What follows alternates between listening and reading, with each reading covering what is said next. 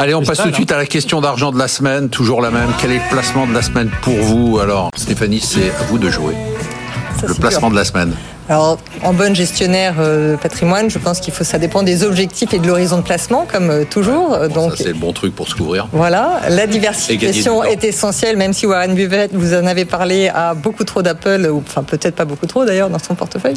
Euh, mais aujourd'hui, en fonction des objectifs des, des clients, si jamais vous avez un horizon un peu moyen court terme, moi je recommanderais quand même d'avoir des très bons taux sur des placements de taux, de trésorerie, des monétaires vous avez aujourd'hui des billets de trésorerie. Alors si vous avez euh, un peu un an, six mois, vous avez Voltalia par exemple qui vous paye 4,98 euh, sur six mois. Vous retrouvez aussi euh, l'assurance vie qui va réengranger sur le fonds euro beaucoup de, de liquidités avec des bonus, des politiques de bonus très agressives qui vous permettent d'espérer sur les deux prochaines années entre 4,20 et 4,30. Donc ça, on retrouve vraiment du taux qu'on avait eu depuis très longtemps. Avec, euh, alors c'est vrai que c'est, ça privilégie les nouveaux entrants parce que ceux qui ont le stock de fonds euros anciens euh, bah, se traînent un peu les vieux taux.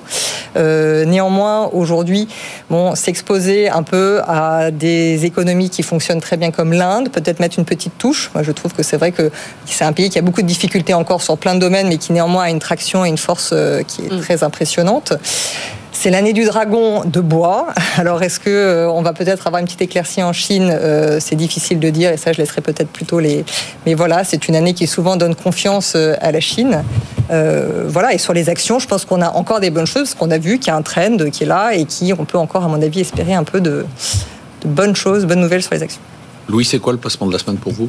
Toujours le même Alors moi, vous savez que je, j'ai beaucoup parlé des risques que je perçois du marché, c'est-à-dire qu'on est dans un mode visiblement euh, de ce qu'on appelle le soft landing, qui est très bien pour les actions de manière générale, mais on a toujours des risques qui sont présents. Euh, alors, on a appris, euh, je crois que c'est le patron de CBRE qui hier disait que sur l'immobilier commercial, le, plus dur était passé. Donc ça, c'était quand même un risque massif.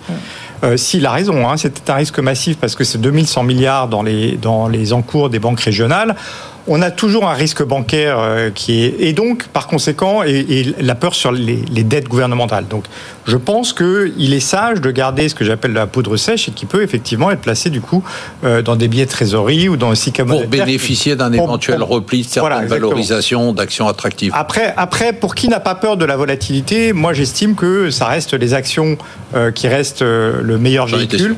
Et dans les actions, alors moi, je trouve les, les, small cap, les small cap intéressantes parce que dans les grands blessés des dernières années, qui sont la Chine et, et les small cap, finalement, euh, la Chine, c'est un grand brûlé. On a des problèmes structurels et je, pour le coup, j'aurais du mal à me positionner.